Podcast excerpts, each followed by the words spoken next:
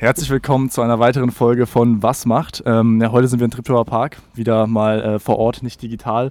Eigentlich ganz cool. Heute ist ein bisschen warm ähm, und wir sind jetzt aber auch gerade draußen. Also tatsächlich äh, eine Sache, die wir in unserem Instagram-Post äh, veröffentlicht haben, nehmen wir jetzt gerade wirklich wahr und äh, nehmen jetzt den Podcast draußen auf. Wir machen auch noch ein Foto. genau, das machen wir auch noch. Ähm, auf jeden Fall, was ist das Thema der Folge heute, Björn?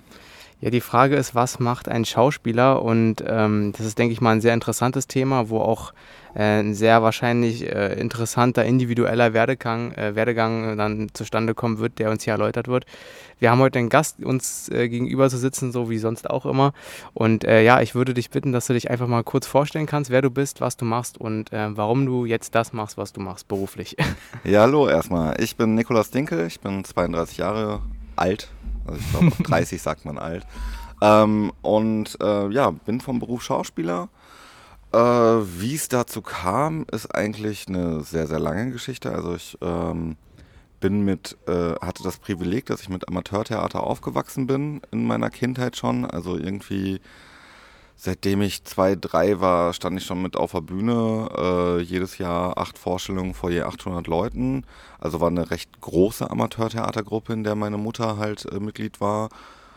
Ähm, ja, äh, so kam ich halt mit, mit Theater immer schon in Berührung. Mhm. Aber für mich war das halt jahrelang nur ein Hobby, also weil es war halt eine Amateurtheatergruppe, wir haben alle kein Geld damit verdient, es war einfach Spaß an der Freude und man hat natürlich die jeweilige Anerkennung bekommen durch den Schlussapplaus und es war immer was Besonderes, also ich war, äh, keine Ahnung, also mit, mit 5, 6 fing es dann an mit ersten kleinen Sprechrollen, mit 16 hatte ich meine erste große Hauptrolle da, das war natürlich was ganz Besonderes, wenn du mit 16 also auch dass du das in der Schule erzählen kannst oder mhm. sonst was. Ja, klar. Ich habe da gerade äh, acht Vorstellungen vor je 800 Leuten, ausverkaufte Paderhalle. Das war so in Paderborn, meiner Heimat, so das Größte, wo man spielen konnte, ähm, gespielt. Und äh, die Presse hat, hat mich gelobt für meine Spielfreude, obwohl ich erst so jung war.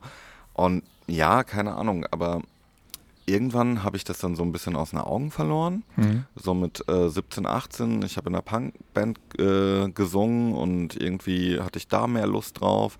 Habe mich halt in verschiedenste Richtungen ausprobiert. Habe Konzerte und Festivals veranstaltet. Habe ähm, äh, ja verschiedenste Nebenjobs gemacht. Fachabitur angefangen und sonst was, bis ich irgendwann lustigerweise durch eine Maßnahme vom äh, Jobcenter, die nannte sich Job Act. Ähm, da ging es darum, äh, es war eine Maßnahme für unter 25-Jährige ohne Ausbildungsstelle, die noch nicht ganz so wissen, wo sie hinwollen. Und ähm, der Inhalt war halt, dass durch theaterpädagogisches intensives Arbeiten so die ein, äh, eigenen Fähigkeiten und das eigene Selbstbewusstsein wieder gestärkt wird. Ähm, und ein Tag davon war halt klassisches Bewerbungstraining. So. Aber es war halt total cool aufgemacht. Wir äh, haben dann im ersten halben Jahr äh, n, also neben den intensiven tagtäglichen theaterpädagogischen Arbeiten ein eigenes Theaterstück auf die äh, Beine gestellt, wo wir wirklich alles selber gemacht haben. Mhm. So, das war dann auch noch ein Theaterstück mit sehr vielen Tanzchoreografien. Wir hatten die Chance, ähm, mit Marvin A. Smith äh, einen Tanzworkshop zu haben über zwei Tage. Marvin A. Smith war mal Background-Tänzer bei Michael Jackson. Also das, das ist okay. so okay, wow. äh, Erfahrung, mhm. die, die, ich äh, jetzt nicht für möglich gehalten habe, sie mal in einer Maßnahme vom Jobcenter zu machen, die ja oft sehr verpönt sind, aber wirklich äh, äh, die Maßnahme hat für mich halt die Augen geöffnet, weil ähm, ich hatte mich zwar dann auch eigentlich war mein Berufswunsch halt äh, Veranstaltungskaufmann, weil ich damit halt schon privat mir Erfahrungen gesammelt hatte und ich in diesem Metier war und ähm, habe dementsprechend bei den Bewerbungstrainings dafür die Bewerbung geschrieben. Aber als dann die ersten Absagen kamen, äh, war ich natürlich ein bisschen frustriert, habe mich dann nochmal hingesetzt und habe gemerkt, durch dieses wirklich tagtägliche, intensive theaterpädagogische Arbeiten, ey Nico, das ist das, was dich dein Leben lang begleitet, was dich immer wieder aufs Neue begeistern kann, indem dir nachgesagt wird, dass du gut bist. Versuch's doch einfach mal. Du weißt, es ist ein Beruf. Ich habe mich natürlich immer klein geredet, ich wäre nicht gut genug mhm. und, und sonst was. Äh, wenn man jetzt irgendwie an, an Schauspieler gedacht hat, in, in Pubertät oder sonst was, denkt man halt an irgendwelche Hollywood-Stars mhm. oder sonst was. Ähm, das war, ist halt utopisch zu erreichen. Mhm. So. Und, und für mich war es dann halt äh, klar, okay, komm, ich habe mich wirklich vom Computer gesetzt, vor Google, habe Schauspielschule, Eignungstest eingegeben und den ersten Treffer, der da kam, habe ich draufgeklickt, habe gesehen, okay, dann und dann ist der Eignungstest, habe mich dafür angemeldet und war so, ja, okay, du, du bereitest dich jetzt einmal drauf vor und wenn die sagen, nee, ist nicht, dann lässt es wieder bleiben. Mhm. Äh, das war dann ein Eignungstest an der Art of Acting Schauspielschule in Berlin-Weißensee. Wie gesagt, ich wohnte damals noch in Paderborn Nordrhein-Westfalen. Ich bin dann halt äh, in Zug gestiegen, äh, hatte mich halt, wie gesagt, zwei Wochen darauf vorbereitet und war dann ganz baff, dass die gesagt haben, ja, nehmen wir. Also es war kein Vielleicht oder sonst was. Also wir waren äh, an dem Tag ähm, drei Leute, die äh, da zur Prüfung waren. Hm. Ich wurde halt direkt genommen. Eine andere hatten vielleicht bekommen, die war aber später dann doch in meinem Semester. Also die hat einfach äh, beim späteren Eignungstest äh, die Eignung bewiesen mhm. und eine Person halt halt eine Absage bekommen. Für mich war das halt, ich war total geflasht und war so, okay, krass, ja, dann, dann wirst du jetzt Schauspieler. Ja, so, cool. Ähm, Aber ganz kurz, was hast, was hast du da machen müssen? Ähm, es ist dann halt so, dass das äh, Monolog vorbereitet wird. Ja. Ähm, jede Schule hat andere Eignungstests. Also ich war später dann auch nochmal an Eignungstesten von staatlichen Schulen, äh, weil, wie gesagt, ich bin da sehr blauäugig reingegangen. So erstes Google-Trefferergebnis mhm. bin ich hingegangen. Ähm, ich habe mich nicht informiert, es war eine private Schule. Ich habe mich aber nicht informiert zwischen äh, den Unterschied zwischen staatlich anerkannt und staatlicher Schule. Staatlich anerkannt heißt halt, es ist eine private Schule. Die hat in meinem Fall damals 380 Euro im Monat gekostet, war BAföG äh, anerkannt, aber da habe ich dann halt später gemerkt, als ich dann zur Schule ging, als ich meinen BAföG-Antrag äh, hinausgezögert hat, mein ganzer Umzug nach Berlin, so meine ganzen Ersparnisse, die ich mir aufgebaut hatte, sehr schnell in Berlin dann irgendwann verflogen waren. Teuer, ja. ähm, und dann halt noch dieses monatliche Schulgeld war dann so, dass ich nach nur, ich glaube, vier Monaten die Schule abgebrochen habe. Mhm. Dann war ich halt so erstmal so, okay, fuck, was machst du jetzt so, ne? Ähm, ich wollte aber nicht wie so ein begossener Pudel irgendwie nach Hause kommen und sagen, ja, bin gescheitert, mhm. äh, hat nicht geklappt. Ähm, vor allen Dingen, weil Paderborn äh, ist halt so, ist zwar eine kleine Großstadt, aber ist so Kleinstadt-Flair. Ne? Also jeder kennt jeden. Okay. Äh, ich, ich war da allein durch die Konzerte, die ich veranstaltet habe und so, äh, bekannt wie ein bunter Hund. Lag vielleicht auch daran, dass ich zwischenzeitlich auch wie ein bunter Hund aussah mit verschiedensten Haarfarben in meiner Fangzeit. Aber egal, das ist ein anderes Thema.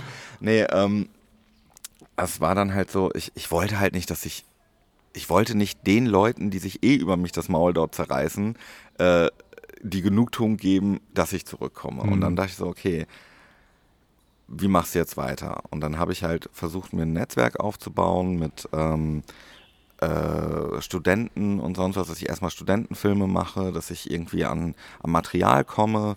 Ähm, weil als Schauspieler, du brauchst ja, du brauchst nicht nur ausdrucksstarke Fotos, die immer wieder aktuell sein müssen, du brauchst auch ein sehr gutes Demoband, ein sogenanntes Showreel. Und mhm. ähm, dafür hast du halt, halt am Anfang weder das Geld, das zu produzieren, noch das Equipment. Also suchst du dir andere Leute, die halt auf der Suche händeringend sind nach Schauspielern, die dann halt nicht zahlen können, aber du kannst dann das Material verwenden. Mhm. Ähm, hat natürlich dann auch viele negative Erfahrungen gemacht, dass ich teilweise äh, waren es halt nie die Filme, wo das äh, umgesetzt wurde, was im Vorfeld kommuniziert wurde. Ähm, manche Sachen, die einfach im Keim erstickt sind, wo du nie weißt, ist daraus wirklich ein Film entstanden. Okay. So wurde das fertig gemacht, also wo, wo die auch einfach nie wieder auf, auf Mails geantwortet haben oder so. Also das heißt, es gibt garantiert irgendwelche Studenten da draußen, die das jetzt vielleicht hören. Ihr habt immer noch Material von mir auf dem Rechner.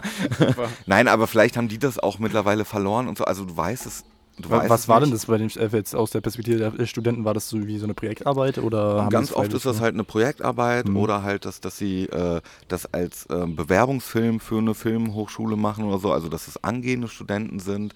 De, manche war es einfach nur ein Hobby, aber bei vielen war es dann halt äh, eine Abschlussarbeit mhm. oder eine äh, Projektarbeit, die dann auch benotet wurde. Das Gute war an, an Sachen, die benotet wurden oder so, da weißt du immer, es wird zumindest umgesetzt. Ja. Ob es danach nochmal äh, da reicht dann meist zwar aus Zeitgründen ein Rohschnitt, der benotet wird, ob es danach noch wirklich so versprochen sauber umgesetzt mhm. wird und wir reichen das auf Festivals ein und sonst was, wie, wie es im Vorfeld immer heißt, ist dann die andere Frage. Aber für mich war dann klar, okay, ich möchte weiter Schauspieler werden. De facto war halt, ich war von der Schule ab, äh, habe hier und da kleinere äh, Filmchen gemacht, aber ohne mir da wirklich ein großes Netzwerk aufbauen zu können, habe dann entschieden, okay, ich ähm, nehme nochmal Geld in die Hand, habe dann halt äh, bei einer guten Freundin, die ausgebildete Schauspielerin war, Camilla De Kepis, über ein Jahr lang privates Coaching genommen. Mhm. Das war halt, sie hat mir einen Sonderpreis gemacht. Sie wollte sich halt als ausgebildete Schauspielerin ähm, ja ausprobieren, wie sie als Coach mhm. ist, ob sie das halt auch vermitteln kann. Und äh, ich war dann praktisch so ihr erster Schüler. Erster Schüler Versuchskaninchen. Ja. Versuchskaninchen und dadurch hat man das dann halt recht günstig bekommen. Ja. So. Also das, das, war ein Witz, was ich damals bezahlt habe. Ich möchte hier auch keine Summen nennen oder sonst was, aber das war halt mehr ein Freundschaftsdienst. So. Und dieses wirklich wöchentliche, intensive Arbeiten nur an mir und meiner Person, das hat mich sehr, sehr viel weitergebracht, weil in der Schauspielschule war es so, ähm, gerade weil ich so viel Erfahrung im Amateurtheaterbereich hatte, meinte mein Direktor damals zu mir, in den ersten zwei Semestern geht es für dich nur darum, alles zu vergessen, was du bisher gelernt hast, damit du so formbar bist, wie wir dich haben wollen. Mhm. Und im ersten Moment dachte ich so, okay, was soll ich dann die ersten zwei Semester hier so? Ja. Also, ähm, ja, vor allen Dingen, ähm, ich, ich finde halt Schauspiel, also ich kann verstehen, dass, dass Schulen einen formbar machen wollen oder, oder so Herangehensweise, wie gutes Schauspiel funktionieren soll, äh, dir vermitteln wollen. Aber wenn du halt ein gewisses Talent hast, eine Spielfreude hast, die kannst du nicht lernen. Du kannst nicht mhm. eine, eine komplett schüchterne Person sein. Und also, wenn, wenn das nicht irgendwo ja, in dir steckt, dann, dann kannst du das nicht erlernen. Das ist halt ein Talent. Entweder du hast es oder du hast es nicht. Du kannst natürlich Feinheiten erlernen äh, oder äh, andere Herangehensweisen und sonst was, aber auch dieses, keine Ahnung, wie ich schon erwähnt habe, ich komme aus der Punk-Szene so, dieses, dieses, damit du so formbar bist, wie wir dich haben wollen. Ist das ja sowieso für, nicht. Also. Nee, das, das hatte für mich halt was so, äh, nee, ich, ja. ich bin im Individuum und das möchte ich auch bleiben. Und dann waren halt so ein paar Sachen an der Schule, die mich, die mich gestört haben. Es war zum Beispiel eine Schule, die zumindest nach außen hin für beide Seiten ausbilden wollte, sowohl klassisches Theater als auch Film und Fernsehen. Das Problem war nur, im Bereich Film und Fernsehen, wir hatten dann ein Kamera-Acting-Seminar und dieses Kamera-Acting-Seminar für authentisches Set-Feeling, ich mache gerade Gänsefüßchen mit meinen Händen, äh, bestand halt darin, dass, dass äh, die Dozentin uns mit einer Handkamera äh, gefilmt hat, was halt so gar nicht, also wie gesagt, Studentenfilme waren besser mhm. ausgestattet. Also mhm. das hatte halt gar kein Set-Feeling. Und, und ähm, dementsprechend war es dann halt äh, so, dass, äh, dass ich gedacht habe, okay, klar, fürs Theater lerne ich hier was so, aber ich bin jemand, ich sehe mich gar nicht am klassischen Theater. Also ich finde, ähm, klassisches Theater langweilt mich oftmals. Also gerade wenn es so wirklich dröge eins zu eins inszeniert wird, ähm, wenn es irgendwie einen neuen Pep hat, wie zum Beispiel die Inszenierung an der Berliner Schaubühne, die ich sehr mag, dann begeistert es mich wieder. Äh, wo dann halt zwar die alte Sprache ist, aber das total im neuen Gewand glänzen kann oder so. Aber das Ding ist halt einfach, ich als korpulenter, tätowierter Schauspieler, ich bin niemals der klassische Romeo oder sonst was. Also äh, das heißt, für mich interessante Rollen im klassischen Theater wird es auch erst ab Ende 40, Anfang 50 geben oder so, wo ich dann irgendwelche Charakterrollen spielen könnte oder so.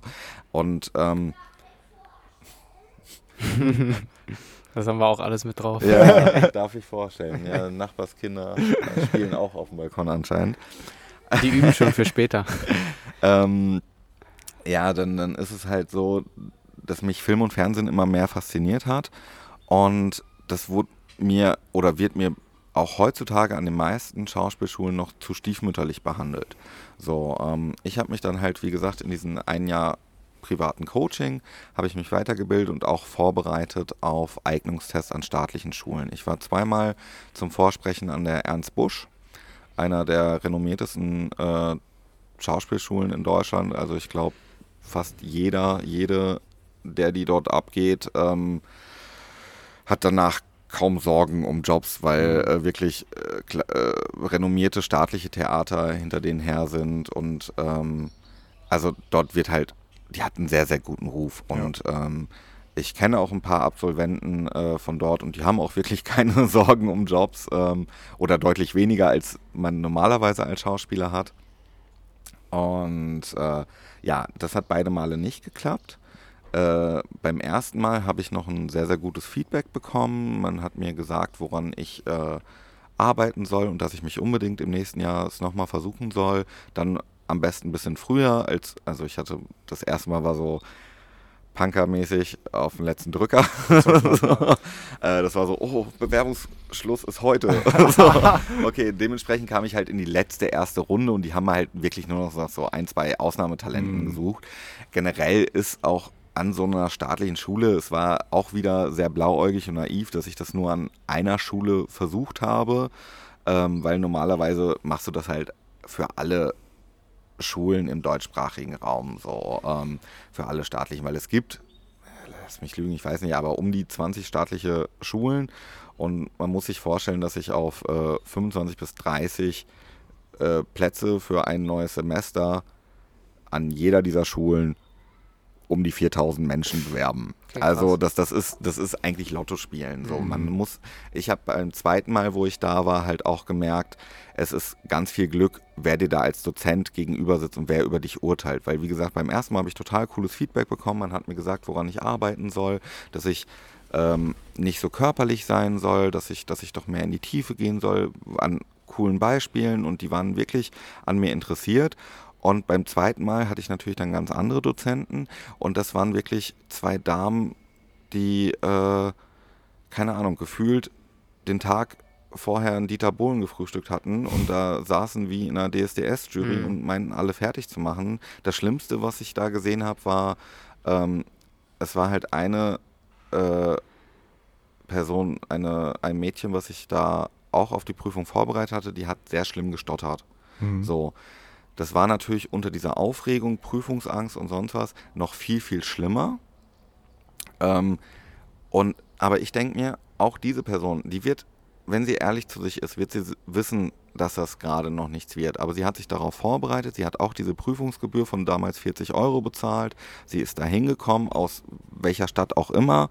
So, du hast ihr diese Zeit zu geben, sich da auszuprobieren. Ja. So. Und äh, dann wurde es von den beiden abgebrochen mit den Worten, ja, das wird nichts. Hm. Was, ich, was ich sehr, sehr äh, schlimm fand und, und von oben herab. Schlimmer wurde es noch, als sie dann, äh, also später, ich, ich habe, also ich muss anders anfangen, ich habe halt Rollen gewählt, in denen ich diesmal nicht so körperlich war, sondern mehr in die Tiefe gespielt habe.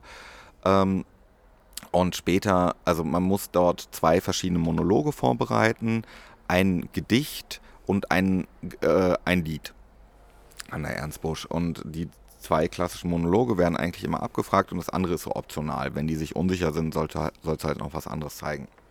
Und danach wird dann halt jeder einzeln rein und, und kriegt dann halt eine Begründung, äh, warum er jetzt weiter ist oder nicht, äh, in die nächste Runde, wo man sich dann auf andere Sachen wieder vorbereiten muss, also die auch nicht am selben Tag stattfindet. Und da war es dann halt so, äh, also manchmal unterbrechen sie sich auch in deinen Monologen. Das war zum Beispiel in einer privaten Schauspielschule so. Die haben mich meinen Monolog gar nicht zu Ende spielen lassen, sondern sind immer wieder reingegrätscht und haben mir andere Sachen gesagt, was ich machen soll, weil die wissen wollten, kann man mit dem arbeiten oder ist er jetzt so festgefahren mhm. und hat sich das mhm. nur eins zu eins draufgekloppt. Ähm, weil als Schauspieler musst du ja auch auf andere Sachen eingehen oder, oder mit Regieanweisungen umzugehen lernen. Also die wollen halt auch ein Gefühl dafür kriegen, wie, wie bist du als als Mensch, kann man mit dir arbeiten oder nicht. Ja. Und ähm, ja, da war es dann halt so, bei dieser Feedback-Runde ist dann sogar einer, äh, eine, ich weiß nicht, ob sie mittlerweile eine Kollegin von mir ist. Ich hoffe, sie hat weitergemacht, hat sich nicht entmutigen lassen.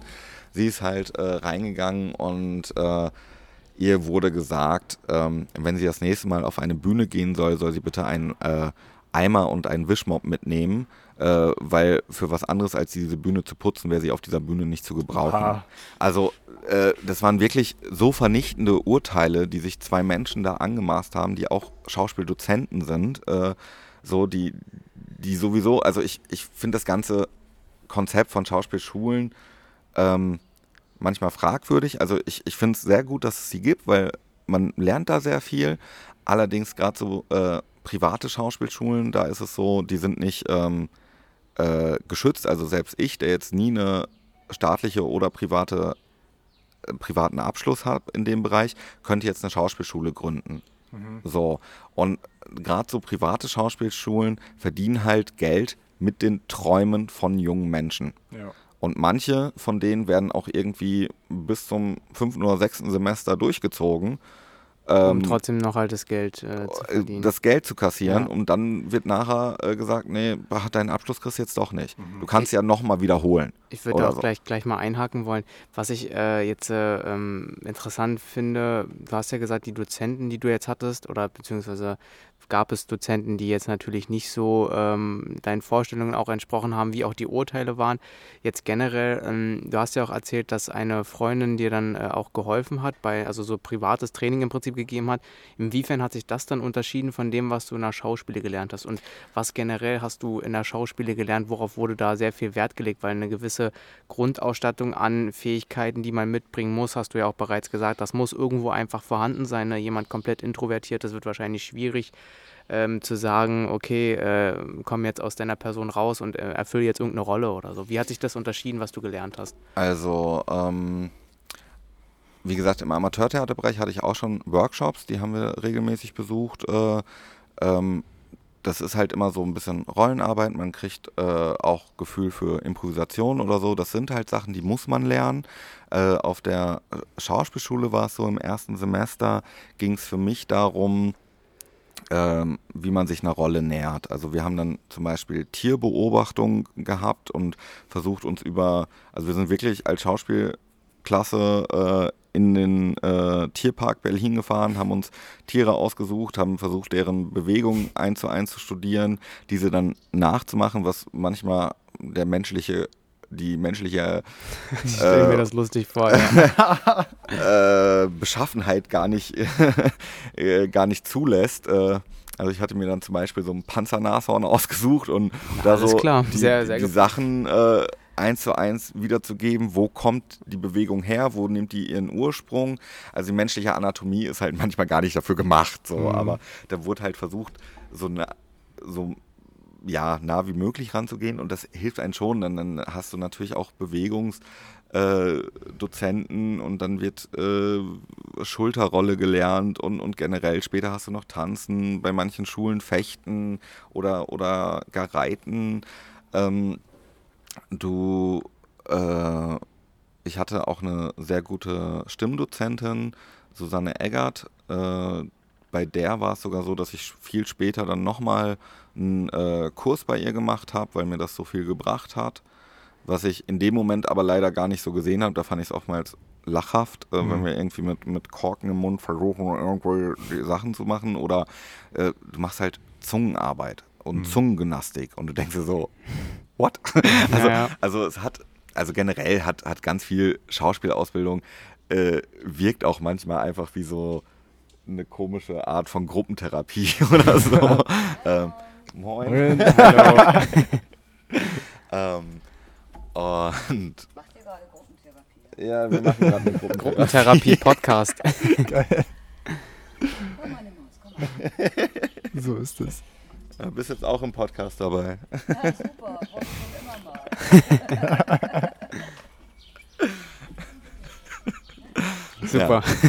wenn die Nachbarin zur Tür reingeht. Ähm, ja gut, wo war ich stehen geblieben? Also ja, äh, es hat halt manchmal was, gerade wenn man es von außen betrachtet, was sehr Surreales so. Und, und manchmal, ich war auch noch recht jung, ich konnte es da noch nicht so wertschätzen. Mittlerweile, wo ich mehrere Jahre in diesem Beruf arbeite, weiß ich Sachen anders wertzuschätzen.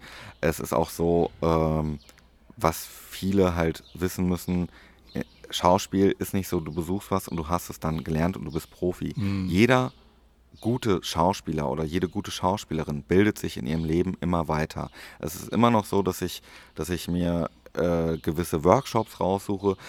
Man, man entwickelt sich auch von Film zu Film weiter. Jemand, je nachdem, mit welchem Regisseur du arbeitest oder sonst, du lernst immer noch dazu. Also meine Mutter hat damals so passend gesagt, du kannst alt, alt werden wie eine Kuh, du lernst jeden Tag dazu. So, ne? Also mhm.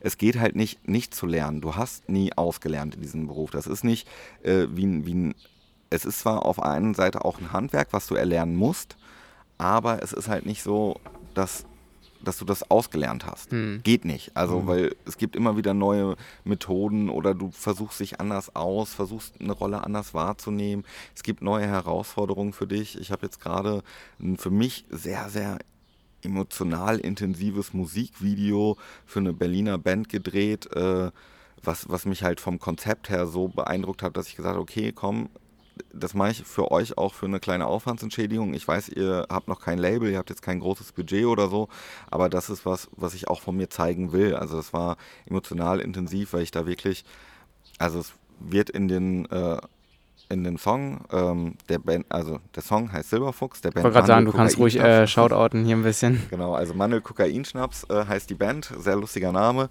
Ähm, Silberfuchs heißt der Song und in dem Video geht es um eine gleichgeschlechtliche Liebesbeziehung, äh, in dem der eine Partner mehr will, der andere allerdings eher nur Spaß und sich nicht binden will. Mhm. Ähm, das hat Ansätze von einer toxischen Beziehung, äh, geht dann halt so weit, also neben ähm, Szenen, die halt eine gewisse Erotik zwischen äh, den beiden äh, Protagonisten zeigen, äh, ging es dann später halt auch in sehr emotionale Sachen. Das, ich war halt der Part, der halt mehr will und den anderen irgendwann zur Rede stellt unter Tränen, also wirklich ein Heulkrampf und den nachts auf der Straße hinterherläuft, schubst und anschreit, bis er dann halt mich in den Arm nimmt und küsst und, und sonst was. Also das, das ist halt was, ähm, das war sehr, sehr intensiv und ich hatte da mega Bock drauf, so, mhm. ne? weil ich, du wirst als Schauspieler ja irgendwann schon in gewisse Rollenklischees oder Schubladen gesteckt. So. Und bei mir ist es dann halt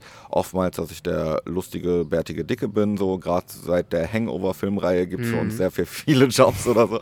Aber ähm, ich, ich mag es dann halt immer mal so ein bisschen outside the box besetzt zu werden. Ich wollte gerade fragen, ähm, kommt man da wirklich dann wieder raus, wenn man einmal in diesem, ähm, wie du schon gerade gesagt hast, wenn man einmal so dieses Klischee, man kennt das ja auch von, äh, sage ich mal jetzt, äh, wenn man jetzt nach Hollywood guckt, bekanntere Schauspieler auch, es gibt immer jemanden, der den Bösewicht spielt jetzt, ne? einfach weil er aussieht, wie er aussieht.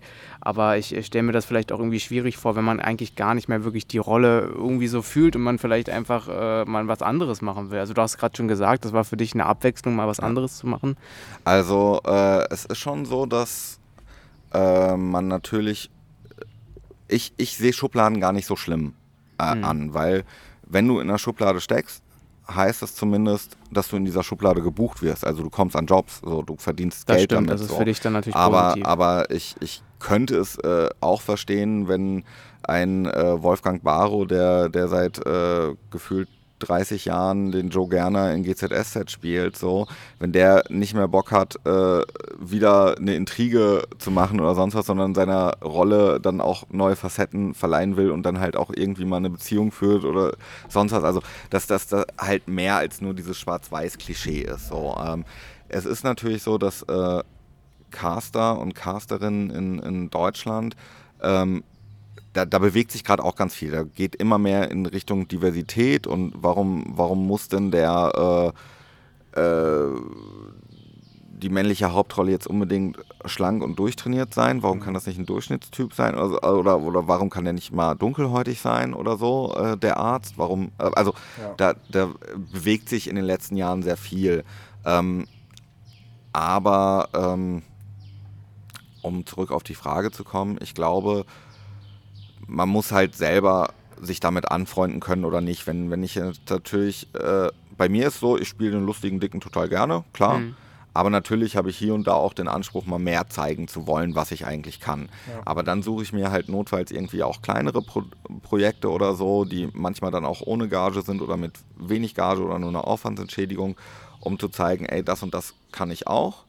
Und das packe ich dann natürlich auch äh, in mein Material rein, was ich dann wieder an die Caster und Casterinnen schicke, um zu sagen, ey, hier, guck mal, so geht's doch auch so. Mhm. Und ähm, da, also ich habe zum Beispiel im letzten Jahr dann wieder Geld in die Hand genommen und selber eine Showreel-Szene mit Pro Act Pro zusammen äh, gemacht. Das ist so ein Service für Schauspieler. Ein, mein ehemaliger Agent ist das, der hat sich damit selbstständig gemacht. Der produziert dann irgendwie About Me Video, Showreel-Szenen oder sonst was für, für Schauspieler, damit die sich am Markt besser bewerben können. Mhm.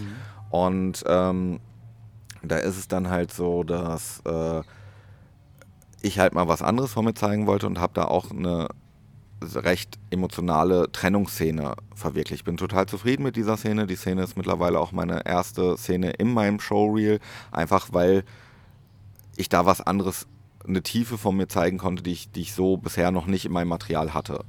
Weil man ist ja immer abhängig von dem Endmaterial, was man nachher bekommt. Also Hm. ich habe auch so viele Filme schon gehabt, die im Drehbuch und, und bei den Dreharbeiten dachte ich, boah, geil, geil, geil. Und dann kriegst du, äh, ist halt die lange Post-Production und du musst äh, warten und du kriegst dann irgendwie ein halbes Jahr oder ein Jahr später das Material und denkst dir so, wie, warum wurden so geschnitten?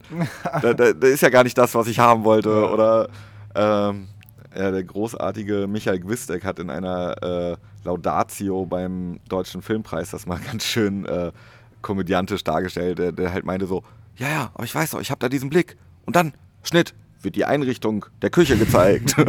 ja, schön, Ausstattung hat gute Arbeit geleistet und so, aber, aber, aber da kommt doch gleich mein, nein, nur wie er reagiert, mein Spielpartner, der macht doch gar nichts. also, das kann schon sehr frustrierend sein, Ja. manchmal als Schauspieler. Und generell, also, äh, jeden oder jede, der die diesen Berufswunsch hat, möchte ich mitgeben, wenn, wenn du diesen Berufswunsch nur hast, weil du denkst, äh, es ist geil, dass dich Leute auf der Straße erkennen oder Autogramme schreiben, roter Teppich und sonst was, vergiss es. Hm. Also wenn du nicht für diesen Beruf Das ist eine brennst, Utopie, ja. Hm. ja, das ist eine absolute Utopie. Das kann es geben, durch einen Lucky Punch oder sonst was. Also, ähm, aber wie viel Arbeit, wie viele Jahre Arbeit da drin steckt. Also wie gesagt, ich bin mit Amateurtheater aufgewachsen. Das heißt, ich stehe eigentlich seit 29 Jahren auf der Bühne. So, äh, dass ich es jetzt äh, beruflich mache und nicht nur als Hobby, ist auch schon, dass ich das seit über zehn Jahren versuche.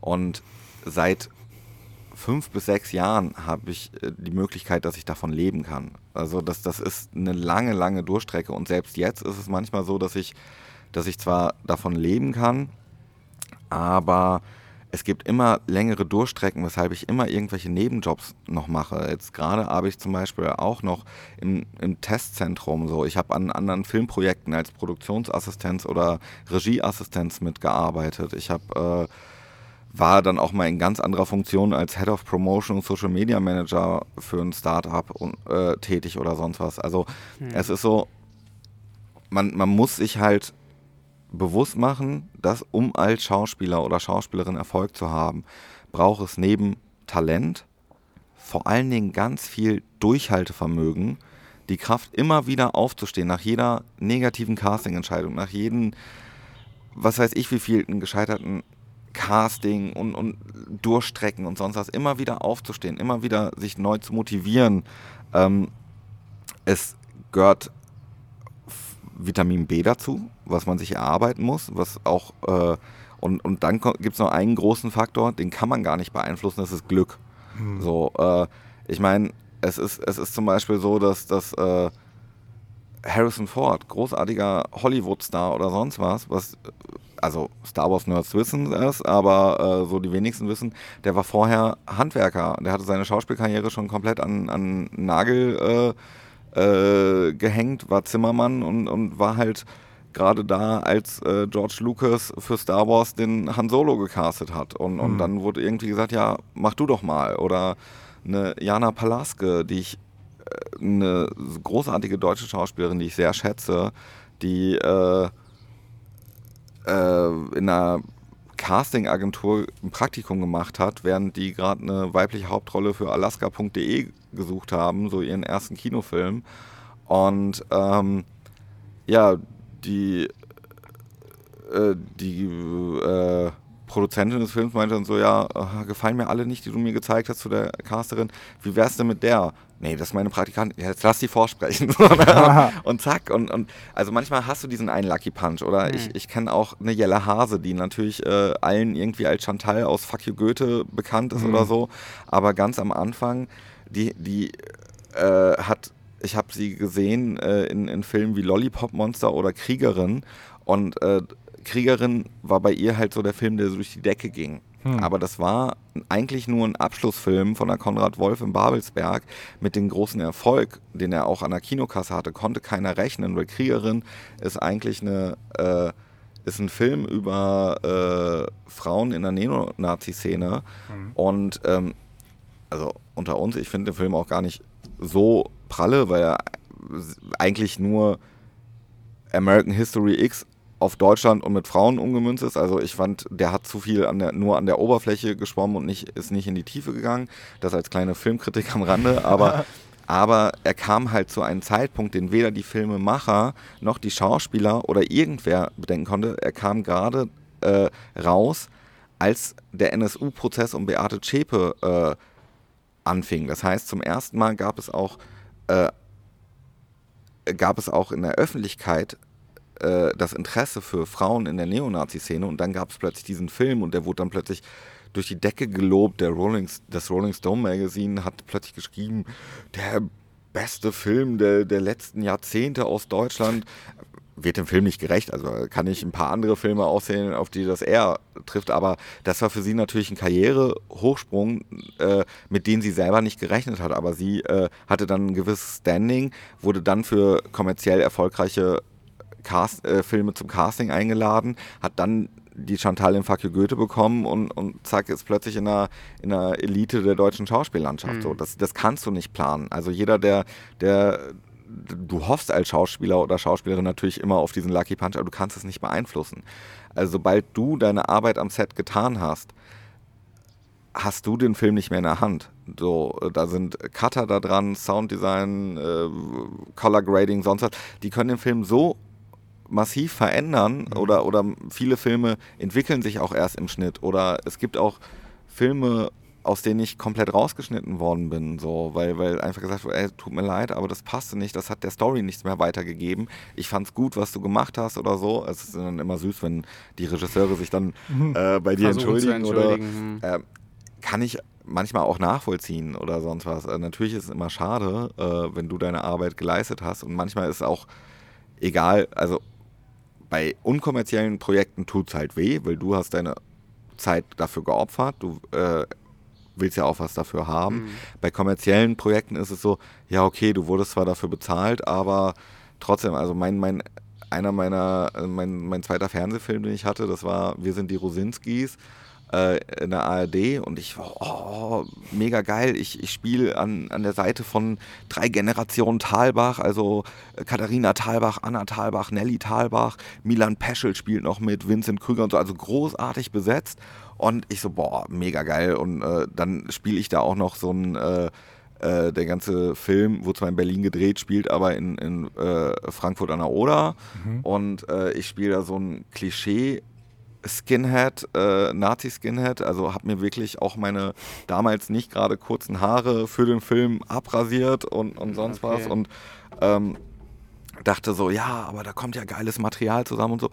Ja, letztendlich haben die den nachher so geschnitten, dass ich, also ich habe ihn dann erst bei der TV-Premiere gesehen. Im im ersten, äh, meine erste Szene ist komplett rausgeschnitten worden. Ich so, okay, hm, mal gucken, was da noch so kommt. Aber ich weiß, da kommt ja noch was, um wieder so diesen Michael Gwistek-Rede aufzugreifen. Ich weiß ja, da kommt ja noch was und da kann ich ja noch was zeigen und so. Und dann wurde es aber so rausgeschnitten, ich glaube, letztendlich war ich der teuerste Komparse. so. Also, weil die haben, die haben mein, meine Rolle wirklich wie von Komparsen runtergeschnitten. Und ich dachte mir so, okay, und dafür habe ich mir meine Haare abrasiert und sonst was. Also, ja. also das ist halt frustrierend. Du musst halt aber lernen. sind die auch nicht verbindlich, dass sie dann sagen, Nein, okay, gar nicht, also gar nicht. Du können, können sie auch Haare nicht. ab und das ist halt dann aber dein, dein mein Sache, Risiko, ne? dein genau. Risiko, äh, wie lange du gezeigt wirst dann genau. am Ende. Und ähm, das, das ist halt, du musst halt auch mit, mit ganz viel Frustrations Sachen mhm. zurechtkommen. So, du darfst dich davon nicht unterkriegen lassen. Dieses Business ist ein Haifischbecken. Passenderweise bin ich auch bei einer, äh, seit vier Jahren mittlerweile bei einer Schauspielagentur, die nennt sich Haie und Reiher. Meine Agentin Christine Reier hat sich halt in dieses Haifischbecken gewagt und äh, ja, aber man, man, man muss halt dranbleiben. Man muss dafür brennen oder man geht unter. Also ich kenne so viele talentierte Schauspieler und Schauspielerinnen, die mit diesem Business einfach nicht klargekommen sind, die mittlerweile irgendwie wieder in anderen Berufen sind, die als Stewardess um die Welt fliegen, die plötzlich wieder Dachdecker sind oder sonst, also die, die was komplett anderes machen, weil sie auch, auch auf so die Verlogenheit hinter den Kulissen oftmals nicht klarkommen. Das sind Mhm. halt, äh, keine Ahnung, das Schlimmste sind halt irgendwelche Berlinale-Partys, wo, wo Leute sich äh, teilweise nicht geladen waren, sondern reingeschlichen haben. Ich auch so, praktisch mit Dreck unter den Fingernägeln, geliehener Anzug oder geliehenes Kleid und irgendwelchen gratis Champagner saufen, sich irgendwie allen Hallo sagen wollen, so in der Hoffnung auf neue Jobs und äh, die Jobs kriegen dann doch nur die, die ewig gleichen 20 Gesichter, die, die irgendwie, äh, an denen man sich als Zuschauer schon fast satt gesehen hat. Aber ähm, also es gehört halt Networking dazu, es gehört ganz viel Eigeninitiative dazu. Äh, am Anfang hatte ich den Irrglauben, ja, wenn ich erstmal eine Schauspielagentur gefunden habe, muss ich ja gar nichts mehr machen, die macht alles für mich. Mhm. Ja, Bullshit, ist nicht so. Also wenn, wenn du mit den Gedanken rangehst, dann gehst du unter, weil ähm, es ist halt, also äh, ich komme jetzt so vor, als, als wenn ich den äh, Beruf hier gerade völlig verteufel, so weil ich sage, du brauchst ganz viel Zeit, du brauchst ganz viel Mut und Anstrengung und du wirst immer wieder fallen und du musst ganz viel Geld reinstecken und du lernst nie aus und so. Ja, aber auf der anderen Seite ist es auch der schönste Beruf überhaupt. So, Du ne? musst ja auch eine gewisse Leidenschaft einfach ja, genau. Es ist ne? halt, es ist halt, ich kann damit Geld verdienen, was mich seit meiner Kindheit begeistert, äh, womit ich andere Leute begeistern kann. Ähm, das, das gibt ein total viel. Hm, was mich wenn- gerade noch interessiert, ähm, wenn ich dich kurz unterbrechen Ja. darf, ähm, wenn du jetzt äh, diese Rolle, du hast ja mal gesagt, dass die Rolle so als der lustige Dicke, sage ich jetzt mal, äh, deine Hauptschublade äh, war, sage ich mal, wo du auch für gebucht wurdest. Inwiefern konntest du das oder kannst du das auch, ähm, weil wir das auch immer gerne andere Leute fragen in ihrem Beruf, inwiefern die dann wirklich zu Hause äh, ihre Rolle nicht mehr spielen und bei dir ist es ja wirklich die Rolle, dass du dann nicht mehr spielst. Ne? Wie kannst du da zu Hause dann irgendwie sagen, okay, äh, jetzt hier in meiner Wohnung, okay, ich, oder wenn ich mit mir, mich mit meinen Freunden treffe, bin ich jetzt wieder ich. Also wie kannst du da switchen, so weißt du? Also, ähm, ja, also gewissermaßen hat ja, spielt ja jeder in seinem Leben, je nachdem, mit wem er sich in Gesellschaft be begibt, eine Rolle. Also irgendwelche Masken kennt, glaube ich, jeder. Hm.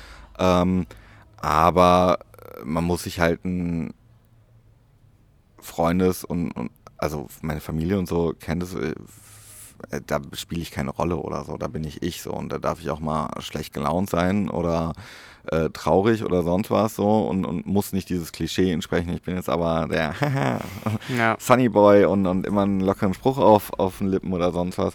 Also das, das fällt mir schon leicht, dass sobald irgendwie äh, äh, der, der Drehtag vorbei ist, so, man braucht manchmal so ein paar Stunden, um zu akklimatisieren oder so, aber also jetzt so eine Rolle wie, wie ein Heath Ledger, dass, dass er sagt, der Joker, der hat mich nicht mehr losgelassen oder sonst was so, hatte ich bisher noch nicht. Kann natürlich immer irgendwann mal passieren, wenn, wenn du äh, dich einfach für eine Rolle auch in menschliche Abgründe wagst oder sonst was. Äh, Das macht es ja auch aus, dieses du, du setzt dich ja wirklich mit einem anderen Charakter, den es so noch nicht gibt, auseinander oder mit jemandem, den es so schon gegeben hat und versuchst den so nah wie möglich zu kommen.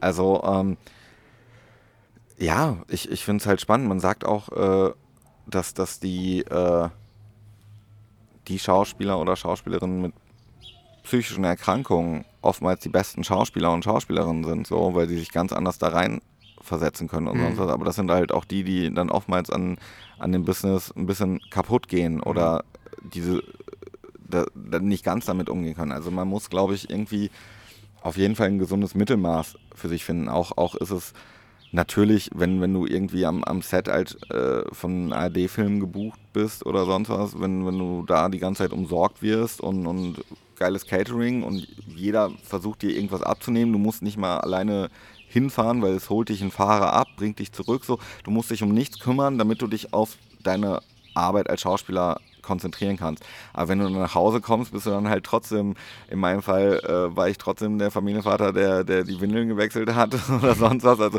da, da, das nimmt dir dann keiner mehr ab. Also da musst du dich, also du musst halt auch switchen, dass du, ähm, dass du, wenn, wenn du irgendwie am Set auf Händen getragen wirst oder so, dass das gleiche nicht zu Hause auch ja, erwartest. Ja. So, sonst kann das ganz, ganz schnell nach hinten losgehen. Mhm. Ja, klar. Ähm, vielleicht noch eine Frage, die jetzt ganz interessant mal passend wäre, ähm, weil wir jetzt sehr, sehr viel von deiner Background-Story so hatten, wie du überhaupt dazu gekommen bist wie so jetzt momentan deine Arbeit aussieht. Also du hast jetzt schon gesagt, das ist natürlich sehr, sehr schwierig, ähm, weil du alles Mögliche machst. Du musst schauen, dass du irgendwie an Angebote kommst, du musst schauen, dass du dich ständig weiterbildest und äh, du arbeitest mit der Agentur zusammen, bereitest dich vielleicht auf irgendwelche ähm, ja, Filme, sonstiges vor. Ähm, wie sieht es momentan bei dir aus? Also die alltägliche Arbeit, wie gesagt, ist schon sehr, sehr ähm, schwierig wahrscheinlich da irgendwie eine Sache nennen zu können oder das so einen, äh, einen Tagesablauf nennen zu können, aber vielleicht einfach mal die ganzen Arbeiten, die du allgemein mhm. jetzt momentan hast. Also einen typischen Arbeitsalltag gibt es für mich gar nicht. Genau. So äh, bin ich aber auch sehr froh drüber. Ich bin halt ein Mensch, äh, so zu viel Routine mag ich gar nicht so. Ja. Ähm, aber ähm, was halt so typisch ist, dass ich äh, irgendwie spätestens alle zwei Monate wirklich alle deutschsprachigen Caster und Casterinnen eine Update-Mail von mir schicke, das, was, was ich gerade für Projekte gemacht habe äh, und, und sonst was einfach, um mich in Erinnerung zu rufen. Um, das gehört zu meinem Beruf, dass ich die halt sage, ey, das und das gibt es von mir zu sehen und, und sonst was oder da sind neue Fotos. Jetzt gerade äh, vor einer Woche habe ich neue Setcard-Fotos gemacht. Ähm, ich habe eine neue Showreel-Szene selber in Auftrag gegeben. Ich habe halt, wie gesagt, gerade das Musikvideo gedreht. Ich hatte in letzter Zeit das Glück, dass ich sehr viel für Werbung äh, gebucht wurde. Äh, in Rumänien läuft gerade eine Kaufland-Werbung mit mir in einer der Hauptrollen. Irgendwann kommt die auch in Deutschland raus, aber in Deutschland nur im äh, Online-Bereich. Ähm, Gerade ist eine TV-Werbung mit mir in einer Nebenrolle äh, für Mediamarkt draußen. Ähm, ich bin im BVG-Spot gerade zu sehen, äh, im aktuellen äh, und demnächst auch eine Printwerbung für Jägermeister und so. Also da kam in letzter Zeit sehr, sehr viel. Hatte äh, letztens auch eine Ausstrahlung einer Folge von mir, äh, einer neuen Comedy-Folge bei Was ich eigentlich sagen wollte. Das ist äh, neue Serie auf Comedy Central, mhm. die jetzt acht Folgen äh, hatte und ich war in einer der Folgen zu sehen. Also gerade war, war so richtig, richtig viel. Das äh, ist für mich auch noch neu. also da hatte ich wirklich mal einfach Glück, vor allen Dingen, wenn man bedenkt, dass halt immer noch äh, Corona ist und, und gerade mhm. einfach der Kon Konkurrenzkampf unter Schauspielern viel, viel höher ist, weil halt die ganzen Theater noch geschlossen sind, weil jeder irgendwie äh, viele Produktionen, also es gibt gerade wieder immer mehr, aber zwischenzeitlich äh, durfte auch nicht gedreht werden.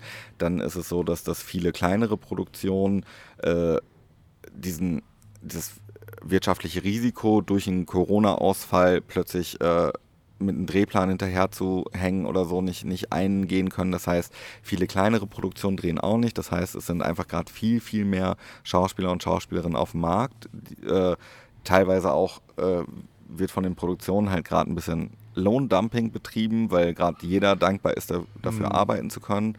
Und ähm, dementsprechend die, die Gagen ein bisschen gedrückt werden. Äh, das Gute ist halt, dass ich da, also Gagen handle ich ja selber nicht aus, so, sondern das äh, macht meine Agentin für mich.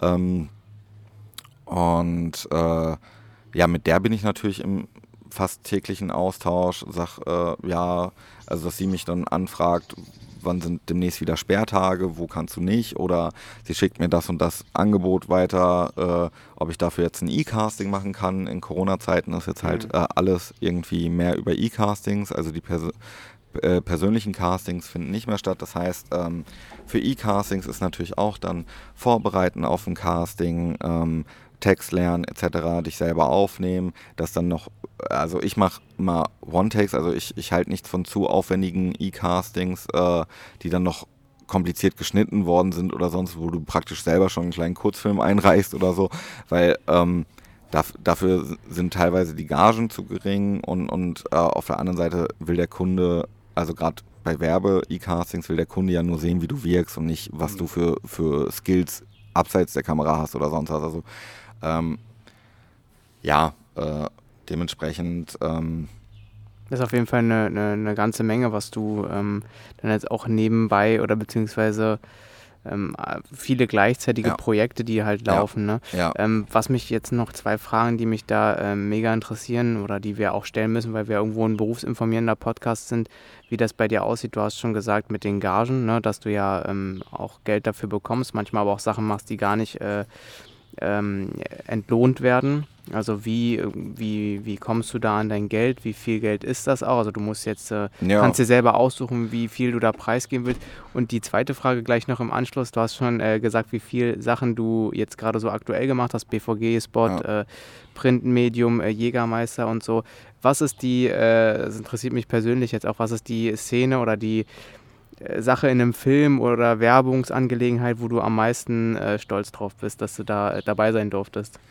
Also, ähm, ich fand's halt ganz cool, äh, wo ich am meisten stolz drauf bin. Okay, ist, äh, Oder was dir auf jeden Fall krass im Gedächtnis geblieben ist, weil du dich einfach so gefreut hast, dass du da auf jeden Fall mitwirken konntest. Also, äh, sage ich ganz ehrlich, bei äh, was ich eigentlich sagen wollte, hat es mich halt mega gefreut, mit einer äh, ja, guten Bekannten von mir, Jasmin Wagner, aka Blümchen, in einen Spot äh, zu sehen zu sein Ja. und, und halt, ähm, also wir hatten vor ein oder zwei Jahren schon mal einen Kinofilm zusammen gemacht, da hatte ich aber eine ganz, ganz kleine Rolle. Aber dadurch kennen wir beide uns und äh, mochten uns da schon, dass wir dann plötzlich in einer Szene äh, beide Hauptdarsteller äh, sind und, und wirklich viel miteinander spielen können, war natürlich ganz besonders.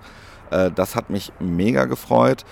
Und ähm, ja, es hat mich auch gefreut, irgendwie äh, im, in einer aktuellen BVG-Spot äh, äh, zum Musikvideo äh, so eine Persiflage allein allein, was damals vom Polarkreis 18 war, wurde dann halt neu aufgelegt mit Wir fahren allein allein so. Ich habe da äh, n- einen ähm, BVG-Mitarbeiter gespielt, in, in, der irgendwie allein mit Mundschutzmaske, also mit äh, FFP2-Maske, mit BVG-Logo, mit Herz drauf, äh, an, einer, an einer Stange ein bisschen äh, improvisierten Pole-Dance gemacht hat oder so.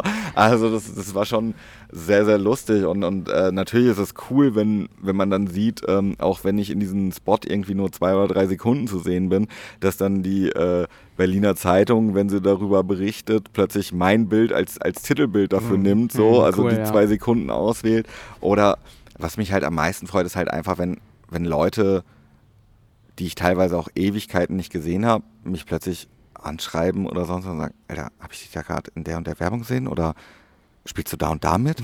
Habe ich dich da auf dem, äh, also das ist halt cool, wenn, wenn halt andere Leute das mitbekommen. Das ist so das, das geilste Feedback. Und ähm, ja, aber um auf die Gagen zurückzukommen, also es ist äh, richtig, äh, wenn, äh, also bei mir ist es so, für einen normalen Drehtag bekomme ich meist zwischen 800 und 1600 Euro. Das hört sich im ersten Moment total viel an. So, davon gehen aber natürlich nochmal äh, Agenturprovisionen runter, davon geht Steuer runter. Und ähm, was man halt auch nicht sieht, ist ja auch die, die ganze unbezahlte Vorbereitung dafür und auch die vielen unbezahlten Castings davor, wo es nicht geklappt hat oder Ja. sonst was. Also das heißt, wenn man gerade äh, dann mal Geld bekommt, das musst du dann halt auch wieder verwalten, weil es gibt halt in diesem Beruf keine Sicherheit. So, das heißt, ich, ich kann jetzt gerade mega gut gebucht worden sein, äh, also ist ja der Fall, aber äh, es gibt keine Garantie, dass das jetzt so bleibt. Ich bin nicht in einer fortlaufenden Serie und habe einen Vertrag über zwei Jahre oder sonst was so. Ich, ich bin immer wieder von Projekt zu Projekt neu abhängig. Das ist auch der Grund, warum ich jetzt halt nebenberuflich äh, noch im Testcenter halbtags arbeite, dass ich irgendwie meine 20 Stunden pro Woche anderweitig verdiene, weil es mir, also das hat auch viel mit der, seit der Geburt meiner Tochter, die wird äh, jetzt im nächsten Monat drei, ähm, zu tun, dass das ab dem Moment, wo ich nicht mehr nur für mich selber verantwortlich war, sondern Mhm. halt auch noch für äh, eine Familie mit zu versorgen habe, so war für mich halt klar, okay, da muss ein bisschen Beständigkeit rein. So, äh, du kannst nicht nur vom Projekt zu Projekt dich hangeln, wie ich es vorher mal gemacht habe. Wie äh, eine Zeit lang habe ich halt auch immer gesagt, ja, ich bin halt eher so der Lebenskünstler, irgendwas kommt immer und, und ich werde schon nicht unter der Brücke schlafen müssen, so.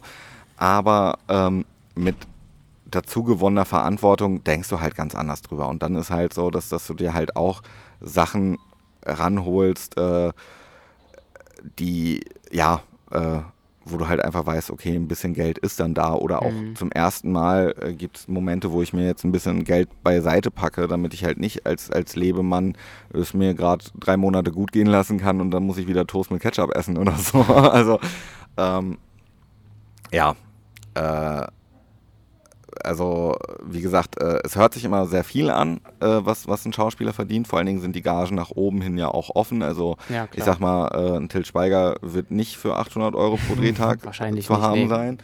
Ähm, aber äh, was dann halt viele vergessen ist, dass ich auch schon Jahre hatte, wo ich, wo ich zwei bezahlte Drehtage hatte. Hm, relativ lange Durchstrecken dann. Relativ lange Durchstrecken und in der Zwischenzeit halt gucken musst, wo, wo du bleibst, dann ja auch, wie gesagt, immer wieder investierst. Also bei mir ist es gerade zum Beispiel, ich ähm, habe mich jetzt gerade für einen Workshop angemeldet, äh, der, der knapp 400 Euro kostet. Ich habe äh, letztens äh, wieder Setcard-Fotos gemacht, äh, Showreel-Produktion. Das äh, ist insgesamt auch, keine Ahnung, um die 700 Euro. Äh, also, also es gibt ja immer wieder Ausgaben. Da, Ja. da nebenbei äh, muss ich meine Website aktuell halten, hast da auch Hostingkosten, habe zum Glück einen Webmaster, der, der gesagt hat, äh, auf äh, Freundschaftsbasis, der möchte dafür kein Geld haben.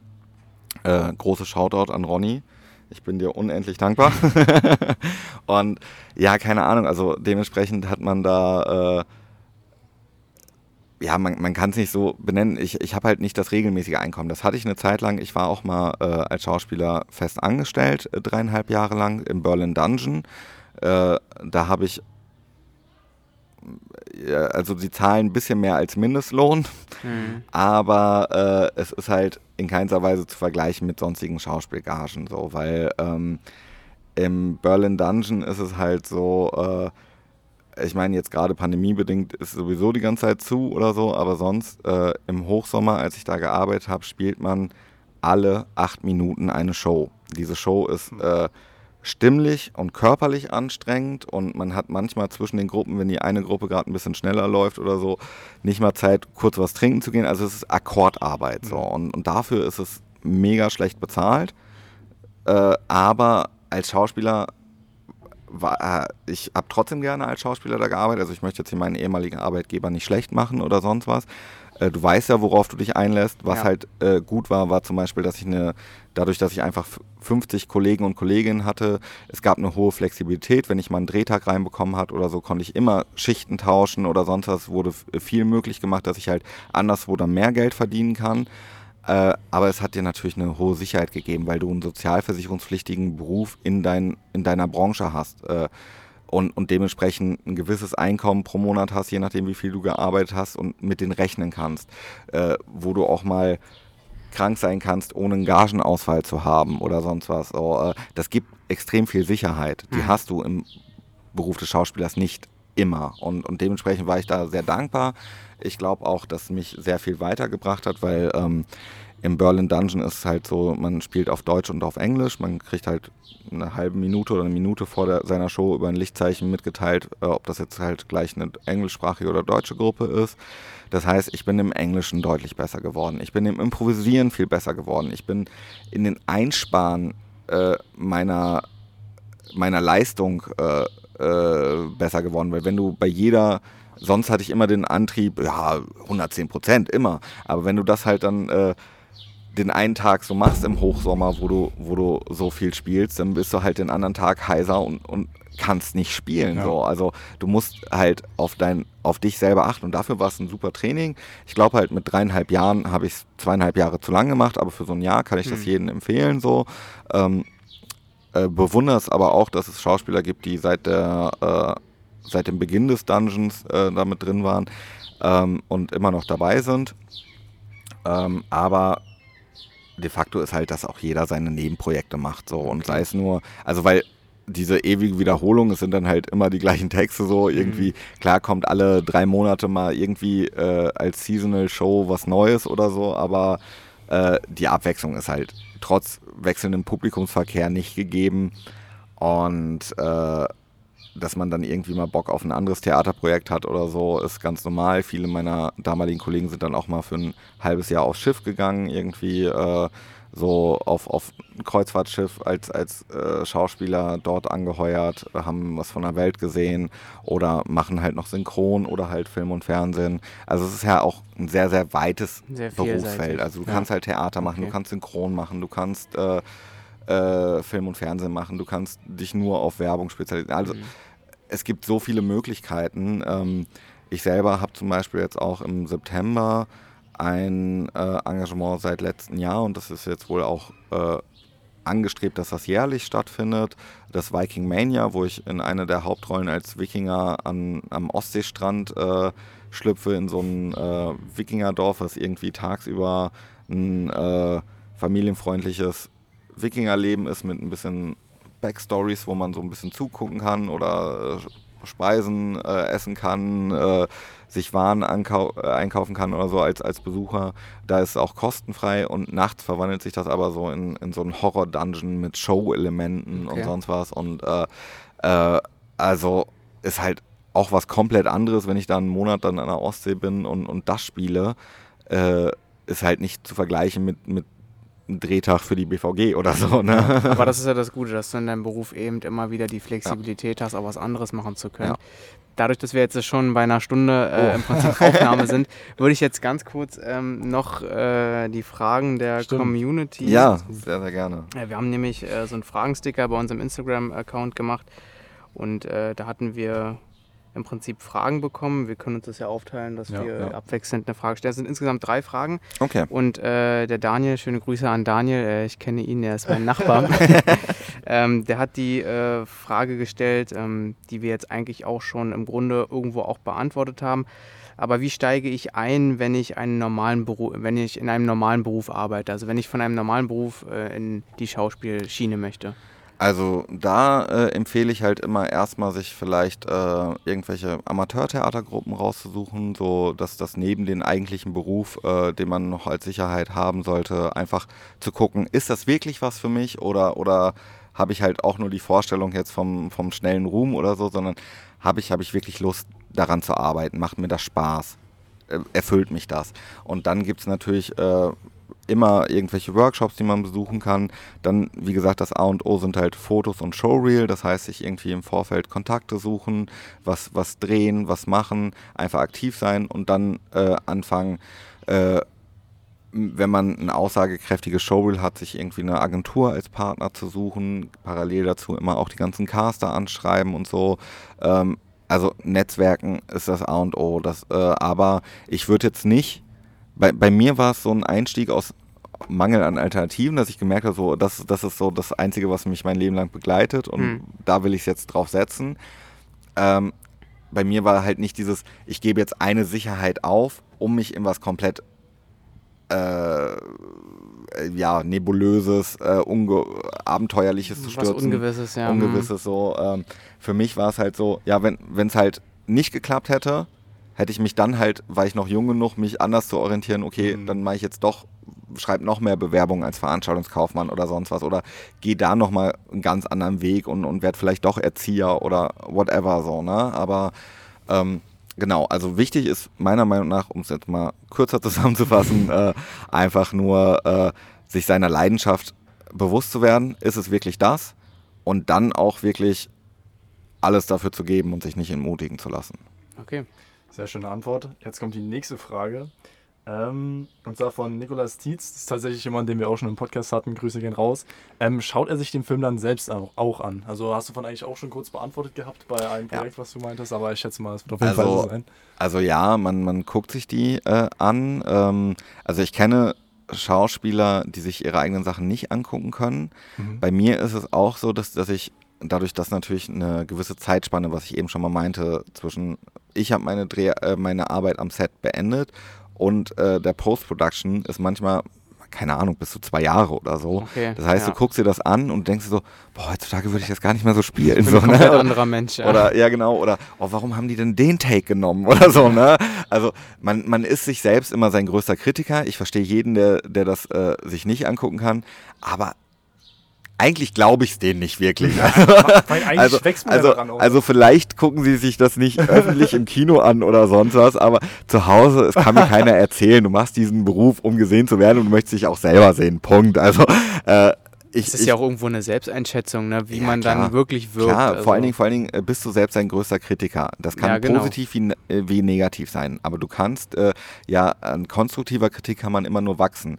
Und wenn man sich selber halt, ja klar, du bist auch oftmals auf persönlicher Ebene dein größter Kritiker, aber Mhm. wenn du das halt runterbrichst und sagst, okay, warum war ich jetzt nicht zufrieden mit dem, was ich da gesehen habe? Woran liegt's? Was kann ich verbessern und so? Wenn, wenn das halt in was Produktives geht, ist das immer förderlich.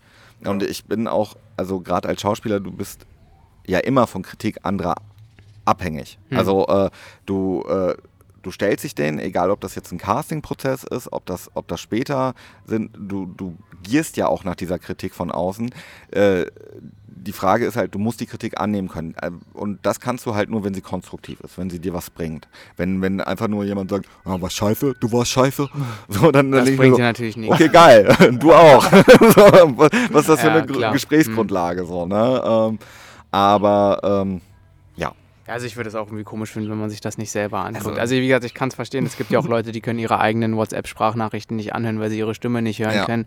Äh, okay. Aber, aber das weißt du auch nur, nachdem du es ein paar Mal gemacht Ja, genau. hast. ja, Also, genau. Also hast also du es ja irgendwann schon mal gemacht. Ne? Dann äh, noch eine Frage von äh, Rebecca. Punkt mit 2K. Punkt. Über welche Kontakte kommt man an ein Casting um äh, und damit dann auch zum Vorsprechen? Also das ist zum Beispiel in, in Deutschland ganz anders als in England oder Amerika. Da gibt es oftmals so äh, ausgeschriebene offene Auditions. Äh, die sind in Deutschland nicht der Fall. Das heißt, äh, von den meisten Castings äh, für kommerzielle Produkte bekommt nur deine Agentur mit. Hm. So, das heißt, Caster schreiben dann halt einmal rein, ja, wir casten jetzt für das und das Projekt, die und die Rollen sind gesucht, schickt uns mal her, wen ihr dafür äh, vielleicht vertretet, der, der darauf passen könnte. Dann gibt es eine Vorauswahl, die sagen, ja, okay, den und den hätten wir gern zum Casting, ist der verfügbar und, und sonst was. Ähm, natürlich ist manchmal auch so, dass das Caster generell Agenturen anschreiben und sagen, ey, der könnte passen, ist der in den und den Zeitraum verfügbar.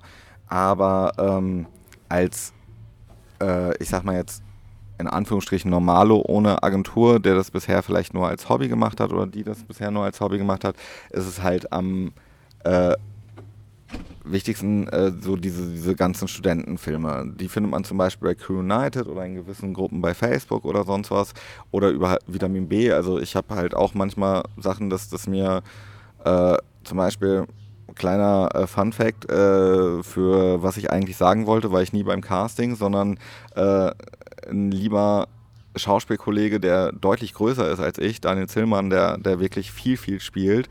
Ähm, der war angefragt, hatte für die auch schon für einen anderen Spot gedreht, konnte an dem Tag nicht und meinte, ey, ich habe dich mal vorgeschlagen, wenn du, äh, wenn du kannst, äh, setzen die sich gleich mit deiner Agentur in, in Verbindung. Ich so, Alter, wie geil bist du denn? Mhm. Natürlich mache ich das total gerne. Also, ähm, Also klar, irgendwo auch, Auch Kontakte. Ja, genau, Ja. Netzwerken, Vitamin B. Und das ist halt auch, was, was ich jetzt gerne noch äh, zum Abschluss sagen möchte. Ich finde es immer total schwierig. Ähm, Im im Schauspieldunstkreis ist immer so ein absoluter Konkurrenzgedanke. So, äh, äh, nee, den sage ich lieber nichts von dem Projekt, so, Mhm. weil dann habe ich ja weniger Chancen oder so. Ich finde, das ist ein Irrglaube. So, Äh, wenn, wenn ich irgendwo was lese äh, von, von einer Rolle, äh, wo ich nicht drauf passe, aber mir fällt direkt jemand ein, weil du hast natürlich ein großes Netzwerk, du kennst Mhm. viele andere Schauspieler und Schauspieler, schicke ich denen das immer und äh, allein, dass so eine Sache jetzt äh, von Daniel Zillmann, äh, der, da an mich denkt oder so, es kommt auch irgendwann zurück. Also da glaube ich wirklich so an Karma und denke halt dieses, dieses, diese Stutenbissigkeit oder nur ich, ich, ich, Konkurrenz, Konkurrenz, Ellbogengesellschaft, das funktioniert halt nicht. Also für mich zumindest nicht und ich, ich finde es halt cool, äh, wenn, wenn man sich da eher gemeinsam macht, weil ich meine, wenn du als Schauspieler irgendwie eine besondere Note hast und gerade äh, manchmal ist es halt gar nicht dein Talent, was ausschlaggebend war, sondern es war einfach nur Optik oder du siehst, der, äh, nee, das, das passt von der Rollenkonstellation nicht oder, oder keine Ahnung, der, der, der Kunde bei Ikea, äh, der das letztendlich die finale Entscheidung hat, der von Schauspiel keine Ahnung hat, den erinnerst du plötzlich an, an seinen blöden Cousin, den, Ja, er, ja. den er gar nicht mag. Und, und Das kannst die du gar nicht Nase passt ja auch beeinflussen, ne? nicht. So. Ja. Das kannst du nicht beeinflussen. So, ne? und, und dementsprechend, äh, aber das, das ist halt auch dieses, äh, was man lernen muss, sich äh, davon nicht unterkriegen zu lassen. So, ne? Äh, also Casting-Entscheidungen auch gegen dich nicht persönlich zu nehmen oder nicht, nicht in eine Sinnkrise zu machen, das habe ich eben schon mal angedeutet, sondern einfach zu sagen, okay, hat nicht gepasst, abhaken, weitermachen. So, ne? Immer dieses, dieses klassische Hinfallen, aufstehen, Krönchen richten, weitermachen. So, So ist es ja in den meisten äh, Branchen und generell im Leben auch Ja. immer. Äh, ja, also ich würde jetzt, oder wir würden jetzt auch so langsam zum Schluss kommen. Ähm, du kannst ja vielleicht nochmal äh, abschließend auch ein bisschen irgendwie Werbung für dich machen. Wir haben ja jetzt gehört, du hast eine Website, du hast äh, da, du kannst auch dein Instagram sagen, packen das natürlich auch alles mit in die Shownotes. Also du kannst dann ruhig äh, kurz noch sagen, wie man dich äh, finden kann überhaupt. Okay, also wer mich finden möchte, findet das unter www.nikolas-dinkel.de. Nikolas mit C, Dinkel wie das Getreide. Ja, diesen Satz sage ich öfter. Äh, Ansonsten bin ich natürlich auch bei Instagram, äh, nikolas.dinkel.schauspieler, Facebook, whatever. Äh, aber alle wichtigen äh, Links gibt es auf meiner Homepage. In allen möglichen Casting-Datenbanken bin ich natürlich vertreten. Aber äh, wenn man mich googelt, findet man mich. Okay, super. Dann äh, würde ich sagen, hast du noch irgendwas, Devin? Nee, eigentlich auch nicht mehr so viel. Ähm, ich fand es auf jeden Fall sehr, sehr interessant, deine ganzen Themen, die du angesprochen hast. Ich fand auch, da waren sehr, sehr viele kleine Gems dabei gewesen. Ähm, man müsste da eigentlich wirklich nochmal irgendwie, keine Ahnung, nochmal so eine kurze Zusammenfassung machen oder sowas, aber Ja. wir sind echt schon sehr, sehr weit äh, mit der Zeit vorgeschritten. Ich bedanke mich auf jeden Fall, war sehr, sehr, sehr Ja, schön ich, mit dir. Ich bedanke mich, dass ihr mich angeschrieben habt. Ich Von find, mir auch äh, nochmal, danke. finde die Idee sehr, sehr cool und äh, wünsche euch mit dem Podcast viel Erfolg. Und wer weiß, vielleicht sieht man sich irgendwann mal mehr. Vielleicht werfen ja meine Themen, die ich angesprochen habe, neue Fragen auf. Ich bin gerne bereit, nochmal mich mit euch zu treffen. Also hat mir auch Spaß gemacht. Super, Also super. auch danke an euch. Dankeschön. Danke. Alles klar, dann noch einen schönen Tag und ciao. Wiedersehen. Ciao, ciao.